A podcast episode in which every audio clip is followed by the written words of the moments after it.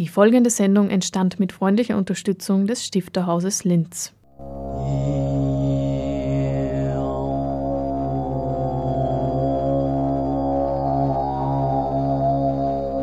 Literatur im Radio.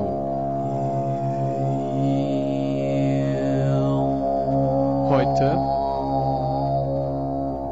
der Anstifter.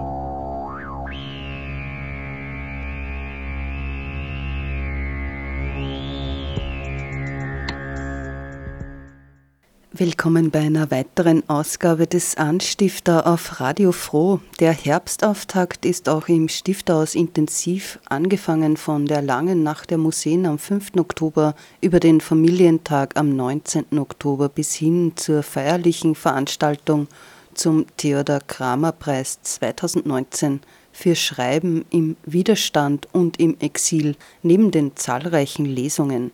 Ein kurzer Hinweis zu Beginn zur langen Nacht der Museen am 5. Oktober um 19 Uhr findet eine Führung durch die Ausstellung Unsere Stadt ist noch niemals beschrieben worden. Linz Texte Stadt. Durch die Ausstellung geht mit den interessierten Besucherinnen und Besuchern Claudia Lehner und um 20.30 Uhr findet dann ein Sprach- und Namenquiz mit Stefan Geisbauer und Karl Hohensinner statt. Um 22 Uhr gibt es dann eine Spezialführung zu Adalbert Stifters Leben und Werk mit Claudia Lehner und den ganzen Abend bis 1 Uhr früh hat man auch die Möglichkeit beim Bücherflohmarkt zu stöbern. In der heutigen Sendung aber ein akustischer Rück- und Ausblick mit dem Autor und Journalisten Martin Pollack. Bereits im September war Martin Pollack zu Gast im Stifterhaus und hat sein neues Buch Frau ohne Grab Bericht über meine Tante vorgestellt. Also das obere Bild, also der Cover ist, wie, wie, sehr oft bei meinen Bildern, ist sozusagen geteilt. In, und da gibt es zwei Fotografien. Das obere Bild ist die Tante Pauline oder Großtante äh, äh, präziserweise. Tante Pauline in jungen Jahren, da ist sie recht fesch. Äh, man sieht es da nicht ganz, aber sie ist nach der damaligen Mode mit einem ziemlich engen Taille offensichtlich. Also das ist eine ganz typische für die damalige Zeit Porträtaufnahme. Der hat der schönste Anzug, was gehabt hat, aus dem Schrank geholt und ist dann zum Fotografen gegangen und hat sich dort abbilden lassen. Und das untere Bild ist ein sehr viel spontaneres. Das zeigt sie in späteren Jahren. Wir wissen nicht genau wann. Das ist, könnte 1940 sein, also kurz vor dem Einmarsch der Deutschen. Da ist, sieht man sie auf der einen Seite so ganz zentral und auf der anderen Seite ihren Mann, den slowenischen Mesner, Hostienbäcker, Organist, Chorleiter Drolz. Der hat sich selber auch immer nur mit dem Familiennamen genannt, also von dem, dem, dem er, natürlich hatte er einen Vornamen, er hieß Franz, aber der wurde nie verwendet, es wurde immer nur der Nachname verwendet, Trolz. Und rundherum, und das finde ich schon sehr rührend, sind slowenische Nachbarn und Freunde. Also da ist überhaupt kein Deutscher außer ihr. Sie ist die einzig deutschsprachige in dieser ganzen doch ziemlich großen Gruppe. Die gehen da in der Nähe von Tüffer, da gibt es eine, eine Kirche, so eine Wallfahrtskirche, so ein bisschen wie im Böstlingberg schaut das aus, ja, so ein Hügel und da oben steht diese Kirche, ganz hübsch, nicht, nicht sehr groß. Und da sind die offenbar hinaufgegangen, haben dann bei der Kirche, das ist vor der Kirche, da auf der Seite der Kirche, dieses Foto gemacht und dann sind sie wahrscheinlich, dort oben gibt es ein Wirtshaus und da sind sie ins Wirtshaus gezogen und haben dann gegessen und vermutlich auch etwas getrunken und dann sind sie wieder heimmarschiert. Also das finde ich doch sehr nett und ich habe dieses Foto bekommen von einem Freund, Pavel Chrastel, und der hat sich sehr bemüht, äh, hat auch Freunde gefragt und, und irgendwelche Leute, die das noch, die, die noch kannten. Und die haben hinten auf die Rückseite draufgeschrieben, wer wer ist. Ja? Also ganz klar, meine Großtante hätte auch nicht wirklich erkannt und den Drolz habe ich erkannt, aber sonst die Leute kannte ich ja nicht. Und das fand ich rührend, dass sie die unglaublich viel Mühe gegeben haben für mich, der ja aus einer deutschen Familie kommt, Erzdeutsch, Nazi, alles, dass sie, dass sie dem so behilflich sein wollten und da haben sie sich wirklich große Mühe gegeben, haben herumgefragt, sind um angegangen, haben das Bild gezeigt und haben gesagt, wer könnte das gewesen sein und so weiter und so fort. Das finde ich, also insofern ist das auch für mich ein, äh, irgendwie sentimental behaftetes Bild. Nicht nur, weil es da die Großtante zeigt, nicht nur, weil sie ihren Mann zeigt, sondern auch, weil die jetzigen Slowenen sich da unheimlich Mühe gegeben haben, um mir da zu helfen. Martin Pollack im Gespräch über sein neues Buch der Journalist, Übersetzer und Autor hat bereits ein Buch über seinen Vater Gerhard Bast, seines Zeichens Leiter der Linzer Gestapo, verfasst. Der Tote im Bunker Bericht über meinen Vater wurde erstmals 2004 veröffentlicht. Auch hier gestaltete sich das Cover, wie jetzt bei dem Buch über seine Tante, das ebenfalls im Schollnei Verlag erschienen ist, mit historischen Fotos die meisten Leute, mit denen ich gesprochen habe, es gibt ja nicht mehr so viele, die sie gekannt haben, wirklich. Nicht? Sie ist 45 ums Leben gekommen, aber es gab und gibt noch, die eine ist leider heuer verstorben, Leute, die sie gekannt haben. Und sie war sehr introvertiert, sie war sehr zurückgezogen, sie war zweifellos verschroben, um das einmal so auszudrücken. Sie hat in den späteren Jahren sehr selten das Haus verlassen. Viele Leute haben gesagt, sie hat überhaupt nie das Haus verlassen, was nicht gestimmt hat, weil das weiß ich einfach, dass sie auch draußen war. Aber das war so eine ganz typische Handbewegung. Mir haben alle Leute gesagt, ja, wir kannten die Pauline und dann haben sie so zur Hüfte mhm. gezeigt, von da aufwärts. Also die haben sie immer nur im Fenster gesehen. Das war sozusagen die Frau im Fenster. Die meisten haben sie gar nicht von, von der Hüfte abwärts, haben wir es gar nicht gewusst, wie schauen die aus. Wie, wie kann es ausschauen? Sie war ein bisschen sowas wie die Dame ohne Unterleib, was wir noch bei den Jahrmärkten kennen, nicht? Äh, für viele Leute. Und die kannten sie besser oder schlechter, haben sich an sie erinnert. Sie war sehr freundlich, hat nicht übermäßig gut Slowenisch gesprochen. Also sie hat auch mit dem Mann vermutlich eher Deutsch gesprochen, der sprach sehr gut Deutsch, der Trolz. Aber sie war immer loyal zu ihrer slowenischen Umgebung. Also sie war nie antislowenisch, ja, wie meine übrigen Verwandten oder ein Teil meiner übrigen Verwandtschaft, sondern sie war einfach mit denen befreundet, das war ihr Mann und zu denen war sie loyal. Auch in der Nazizeit, also auch nach der Okkupation 1941, wo die Deutschen nicht einmarschiert sind, hätte sie ja viel Grund gehabt, sich jetzt, okay, jetzt sind wieder wir am Ruder und jetzt lasse ich den slowenischen Mann fallen und, und bin da die große Lady. Hat sie nicht gemacht. Ja, hat sie überhaupt nie gemacht und das rechne ich ihr hoch an. Und dieses Bild ist eigentlich ein Ausdruck dessen, nicht? dass sie da mit den Kindern, irgendwelche Leute, den einen sehen wir da ganz ja. außen, der da so ein bisschen komisch ausschaut, der war auch komisch, also der war ein bisschen nicht richtig im Kopf angewiesen, war sehr kräftig, der Franci Kupetz, der da die Tasche so an sich mhm. geklammert hält. Nicht? Der hat der Tante geholfen bei schweren Arbeiten. Er hat Holz gemacht und was der Teufel was, irgendwelche schweren Arbeiten hat dann, da hat man den Fransche geholt.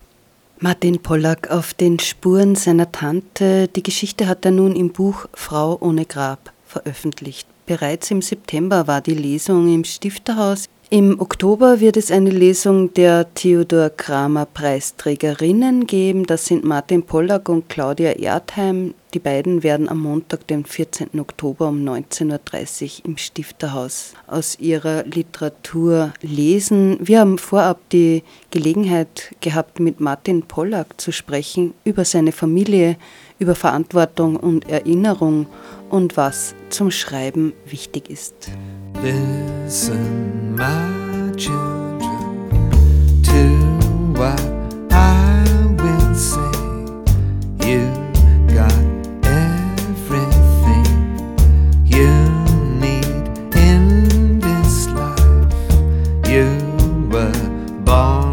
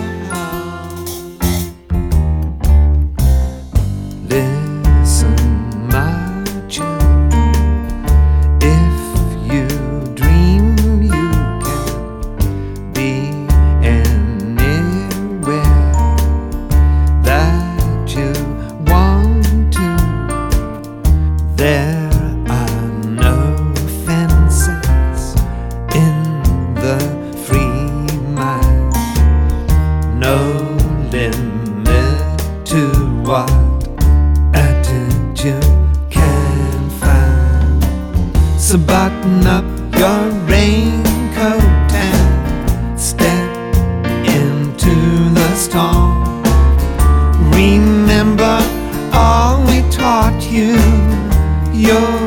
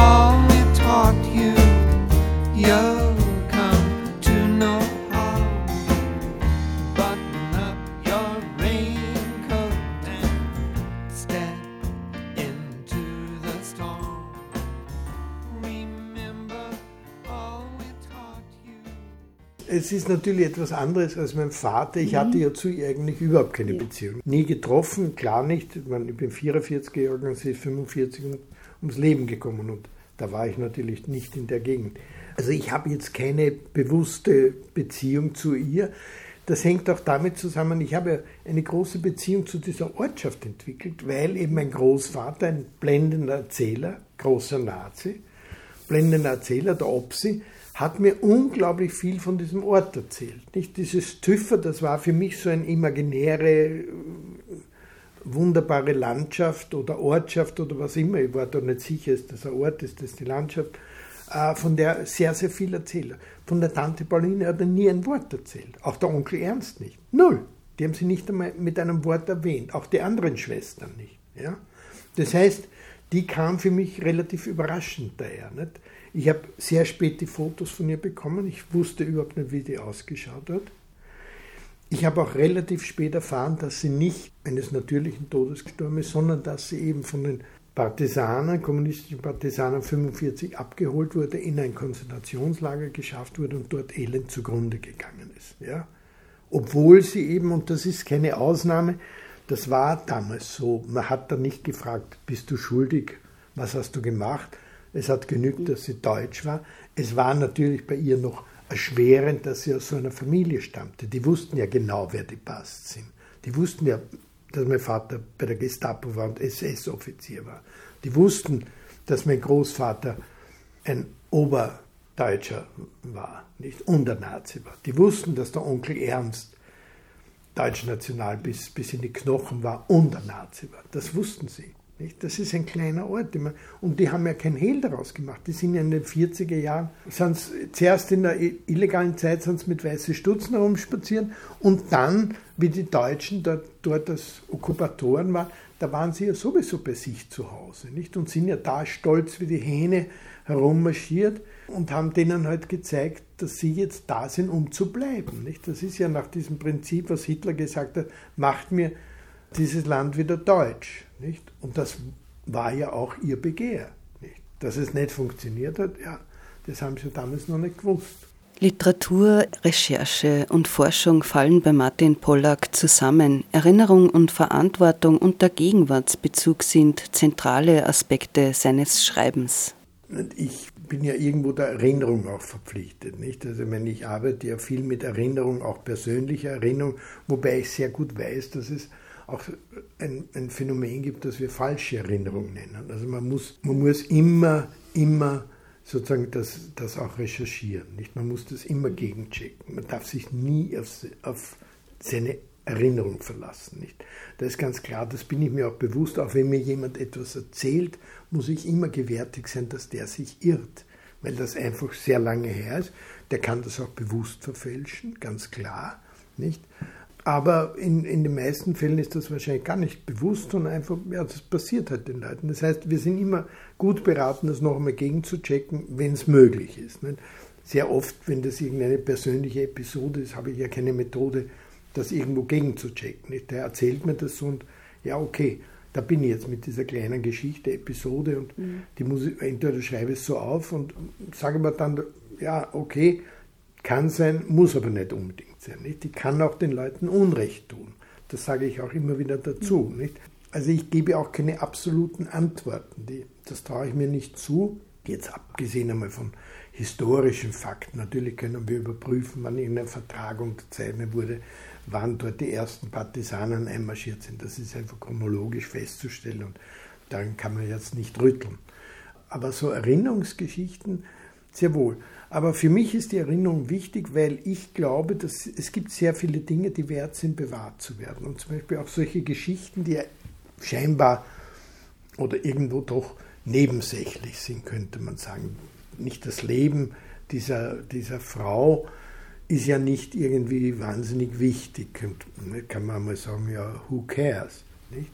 Aber gerade durch, durch ihre Art, dass sie sich da anständig verhalten hat, dass sie sich diese Anständigkeit bewahrt hat, die auch so in der Erinnerung der Menschen verhaftet geblieben ist. Nicht daran können sich die Menschen erinnern.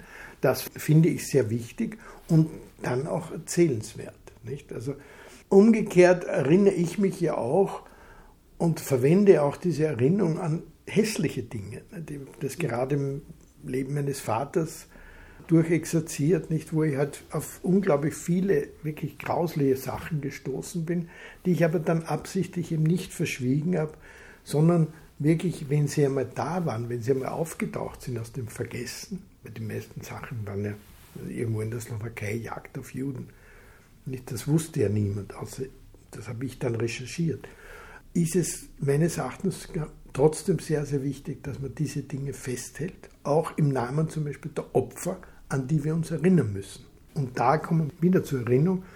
Die Täter waren ja genau darauf bedacht, diese Opfer sozusagen dem Vergessen anheimfallen zu lassen. Nicht, dass sie namenlos bleiben, kein Gesicht mehr haben, keine Geschichte mehr haben, die hat man irgendwo verscharrt. Man hat ja auch diese Tante Pauline irgendwo verscharrt, darum ja auch der Titel Die Frau ohne Grab. Nicht? Man sollte ihrer nicht mehr gedenken, sie soll vergessen werden. Und das, glaube ich, dürfen wir nicht zulassen. Und das ist auch unser, unsere Erinnerungsarbeit, eben, dass wir genau versuchen, diese Geschichten irgendwo denen nachzugehen. Mache ich die Kiste auf und die, die Büchse der Pandora. Nicht? Also ich habe mich dafür entschieden, sie aufzumachen. Und da ist die Erinnerung, kommt dann heraus.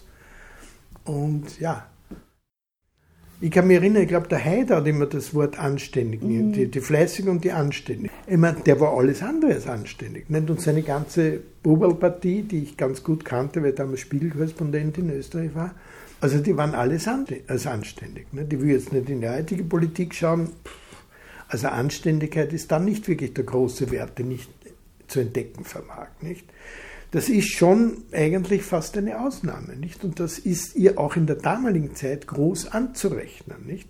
Das ist ihr hoch anzurechnen, dass sie eben nicht ihre Rolle jetzt als Deutsche, als Schwester von diesen Ober, Oberbonzen da benutzt hat, um dort irgendwie Vorteile zu erringen. Sie ist mit ihrem Mann in dem Haus gesessen, okay, das war ihr Familienhaus, und sie hat keine Vorteile daraus genossen. Im Gegenteil, sie war ja unglaublich naiv. Nicht? Das finde ich auch wieder fast rührend. Zuerst schickt sie ihre Möbel nach Amstetten. Jetzt wissen wir alle, was haben die Leute damals für Möbel gehabt. Okay, das war eine wohlhabende Familie, aber trotzdem. Die haben einen ganzen Eisenbahnwaggon mitten im Krieg, wo wirklich alle Räder für den Sieg rollten, wie damals die Parolen lauteten, nicht? Da haben die nichts Besseres zu tun gehabt. Wieder alle Gesetze, das war ja verboten, nicht? Aber sie haben irgendwie geschmiert und zack, haben sie den Waggon mit den Möbeln nach Amstetten geschafft, ja? Dann hat sie ihr Gewand dorthin geschrieben, ihre Kleidung, nicht? Und auch noch ein anderer Verwandter, der, der Gusti Schmiedinger, hat da auch seine Anzüge und so weiter, alles nach Amstetten geführt. Nur sie selber, und die wurde aufgefordert, nicht? Man hat ja schon gesagt, Pauline, bitte komm, ja, wenn es da unten brenzlig wird. Ich meine, in Amstetten war es ja auch nicht so, also da haben ja auch die Russen schon angeklopft, nicht? Und sie hat gesagt, nein, das kann ich nicht. Ich kann nicht mein Elternhaus allein lassen. Das hat sie nicht über sich gebracht. Und das Haus wurde dann zu, zu einer tödlichen Falle für sie. Nicht? Da konnte sie auch ihr Mann nicht beschützen. Darüber weiß ich auch nicht viel, wie er sich damals verhalten hat, keine Ahnung. Will ich auch nicht darüber spekulieren, aber er hätte es auch nicht können. Er war ein Kirchenmann und das waren damals waren die Kommunisten an der Macht. Nicht? Die waren extrem antikirchlich damals. Also der hat selber auf eher dünnem Eis mhm. gegangen. Ja, Martin Pollack, Autor mehrerer Bücher, hat sich eingehend mit der eigenen Familie beschäftigt. Er gibt nun Einblick in den Familienstammbaum und zeigt, wie die Ideologie der Nazis in den historischen Bildungsinstitutionen vorherrschte.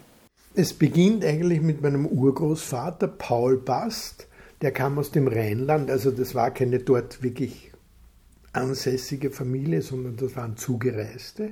Der war Gerber und der hat sich in diesem kleinen Tüffer, das ist eine Ortschaft zwölf Kilometer südlich von Zelje, Zilli, hat er sich niedergelassen, hat dann eine dortige Frau geheiratet, das Deutsche, Juliane Renier und hat eine Familie gegründet, hat eine Gerberei dort gegründet und eine Familie und hat dann ein Haus gekauft, nicht gebaut selber, mitten im Ort, direkt gegenüber der Pfarrkirche, große schöne Kirche.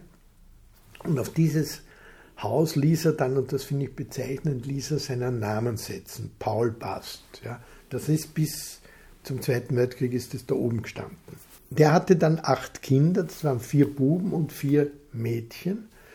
Einer der Buben war das, was man so ein schwarzes Schaf nennen würde, der ist auch relativ jung gestorben, das war der Friedrich, der war ein bisschen ein Nichtsnutz, ohne ihm da nahe treten zu wollen. Und drei andere, die haben studiert, die sind in, in Zilli ins Gymnasium gegangen, damals noch deutsche Gymnasium oder jedenfalls in eine deutsche Klasse, sind dann nach Graz zum Studium gegangen und sind dort bereits in eine Burschenschaft gekommen. Und zwar alle in dieselbe, in die Burschenschaft Germania ja, in Graz, die gibt es bis heute. Und das war eigentlich schon das Gymnasium, aber auch natürlich das Elternhaus. Das Elternhaus war so etwas, was man damals Großdeutsch genannt hat. Ja, also bildlich gesprochen, da hing nicht vielleicht der Kaiser Franz Josef oder die schöne Sissi an der Wand, sondern die haben den Bismarck dort an der Wand gehabt. Ja, das war eine beinahe hysterische Bismarck-Verehrung Wobei man sich sagt, ja okay, bitte, wo ist Tüfer, wo ist Bismarck? Also man werde mit denen nicht viel zu tun gehabt, nicht über Preußen und das war ja Österreich. Aber der war natürlich so der große, große deutsche Held für sie und da war diese ganze großdeutsche Art schon angelegt, ja, dass man heruntergeschaut hat auf die Slowenen, mit denen man ja zusammengelebt hat. Die Deutschen waren dort eine Minderheit.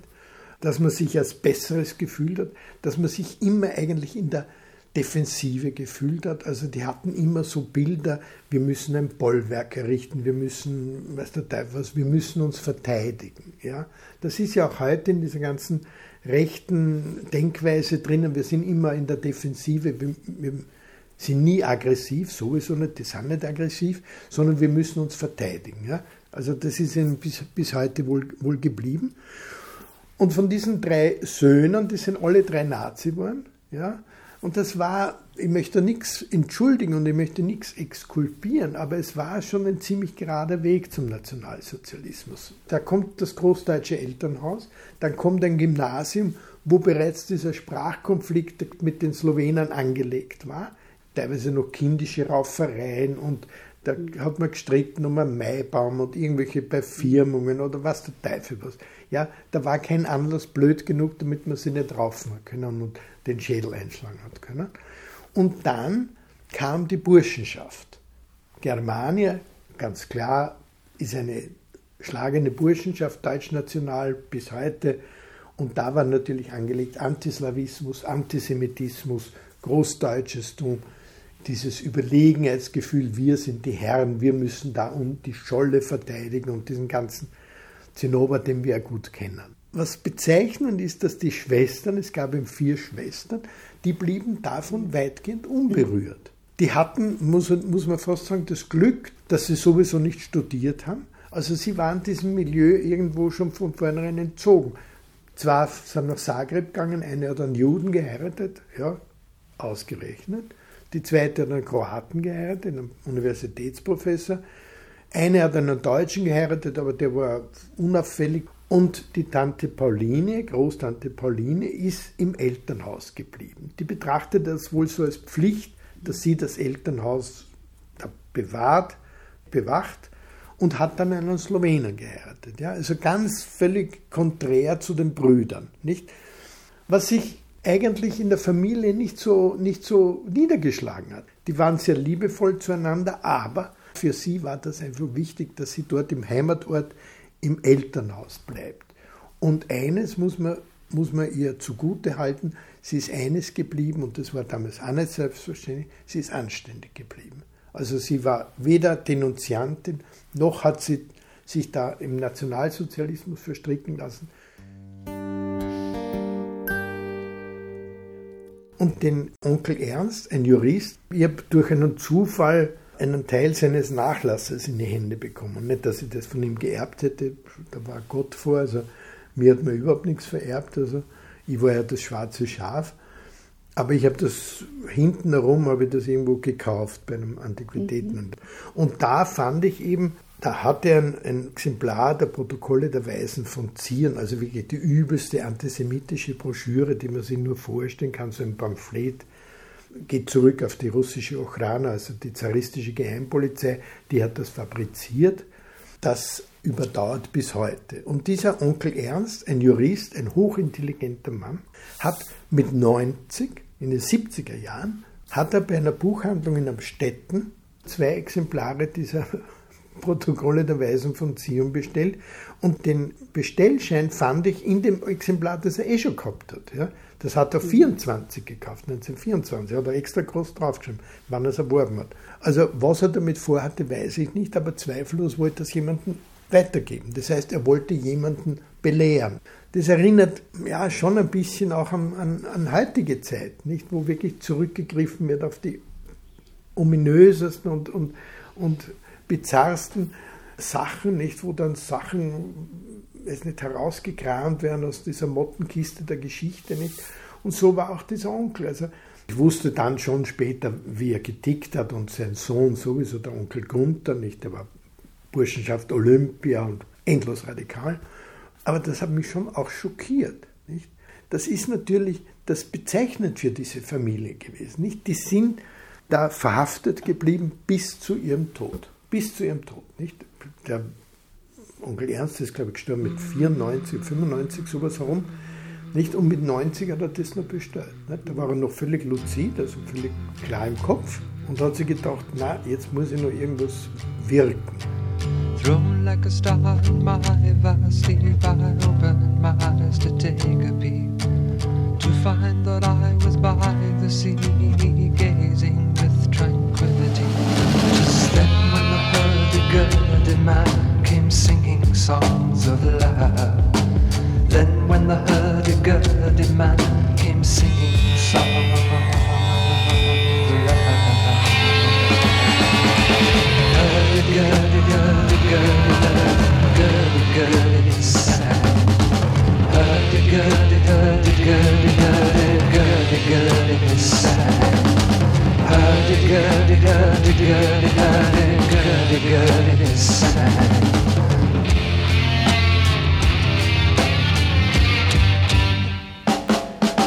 Histories of ages past, unenlightened shadows cast down through all eternity, the crying of humanity. Songs of love. The hurdy-gurdy man comes singing songs of love. Hurdy-gurdy, hurdy-gurdy, hurdy-gurdy, gurdy, sigh. Hurdy-gurdy, hurdy-gurdy, hurdy-gurdy, hurdy-gurdy, hurdy-gurdy. Hurdy-gurdy, hurdy-gurdy, hurdy-gurdy, gurdy, sigh.